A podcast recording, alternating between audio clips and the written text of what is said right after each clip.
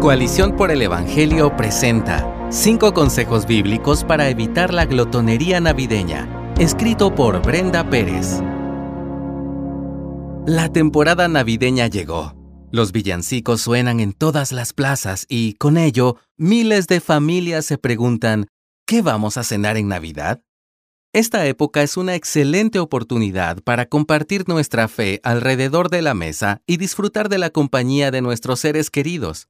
Sin embargo, si no prestamos atención, podemos desvirtuarla cometiendo uno de los pecados de los que menos se habla, la glotonería. ¿Qué es la glotonería? Cuando la Biblia habla de la glotonería se refiere a la acción de comer en exceso y de manera descontrolada, sin considerar las necesidades del cuerpo. Por ejemplo, Pablo nos advierte con claridad sobre este tema en Romanos 13 del 13 al 14. Andemos como de día, honestamente, no en glotonerías y borracheras, no en lujurias y lascivias, no en contiendas y envidia, sino vestíos del Señor Jesucristo y no proveáis para los deseos de la carne. ¿Cómo podemos evitar la glotonería? A continuación te comparto cinco consejos bíblicos para honrar a Dios en esta temporada de festines navideños. Número 1. Recuerda que el Espíritu Santo está en ti. Muchas personas comen en exceso por la sensación de placer que producen los alimentos. Ese placer no es malo en sí mismo. Sin embargo, si nuestra vida se centra en buscar el placer sin importar las consecuencias, haremos de nuestro apetito un Dios, y eso es pecado como afirma Filipenses 3:19. Pero la historia no termina ahí, pues Dios derramó su Espíritu Santo sobre nosotros y gracias a Él tenemos la capacidad de controlar nuestros deseos e impulsos pecaminosos con el fin de vivir para Él.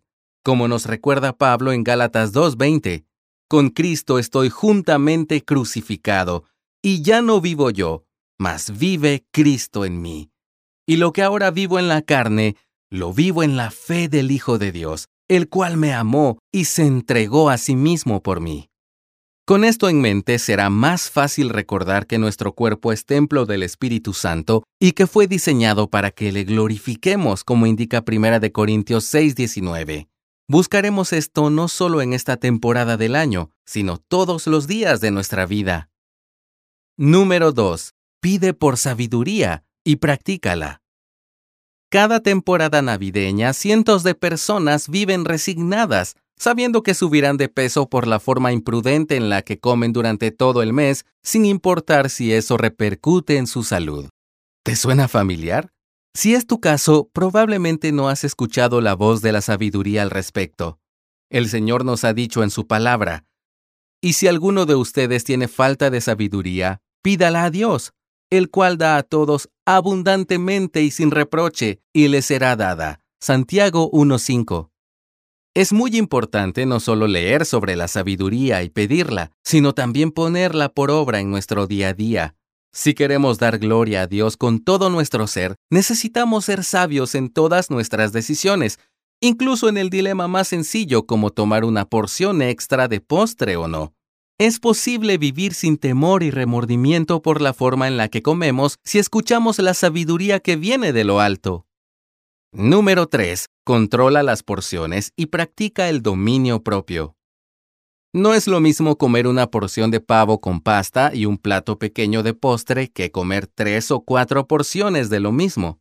Dios nos ha hecho con diferentes necesidades de energía que adquirimos por medio de los alimentos y también creó nuestros cuerpos con la capacidad de identificar cuando ya estamos satisfechos. Ignorar el diseño divino de nuestro cuerpo es ignorar al mismo Dios que lo creó. No se trata de quedarnos con hambre, sino de ser conscientes de las cantidades que estamos ingiriendo y tener el dominio propio para detenernos cuando estamos satisfechos.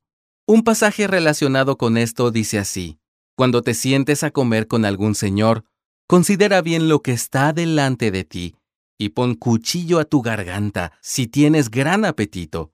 No codicies sus manjares delicados, porque es pan engañoso. Proverbios 23 del 1 al 3.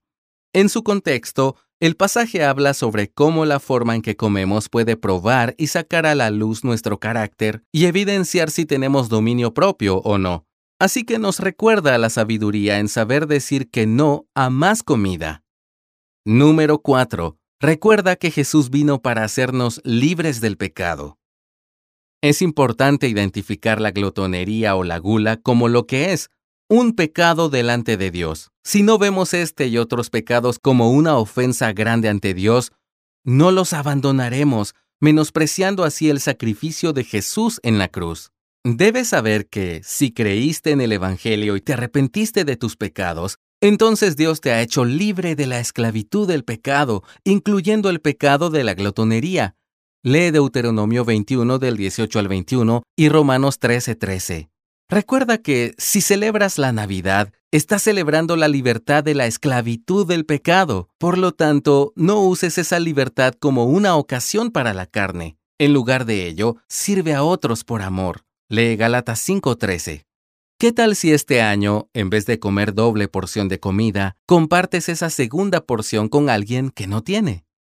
Número 5. Disfruta de los alimentos con gratitud. Dios creó todas las cosas para que disfrutemos de ellas. Él puso papilas gustativas en nuestras lenguas para poder distinguir entre la variedad de sabores que existen. Si esta Navidad tienes alimentos en tu mesa, sin importar si son platillos muy elaborados o un plato de comida sencilla, la voluntad de Dios es que le agradezcas por su provisión, como afirma Primera de Tesalonicenses 5:18.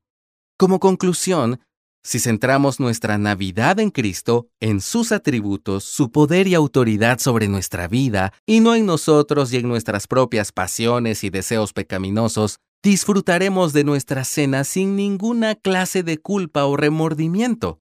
En vez de esto, comeremos con gratitud a nuestro Rey por sus incontables misericordias, no solo en Navidad, sino cada día de nuestras vidas. Gracias a Dios por su glorioso Evangelio que nos renueva cada día.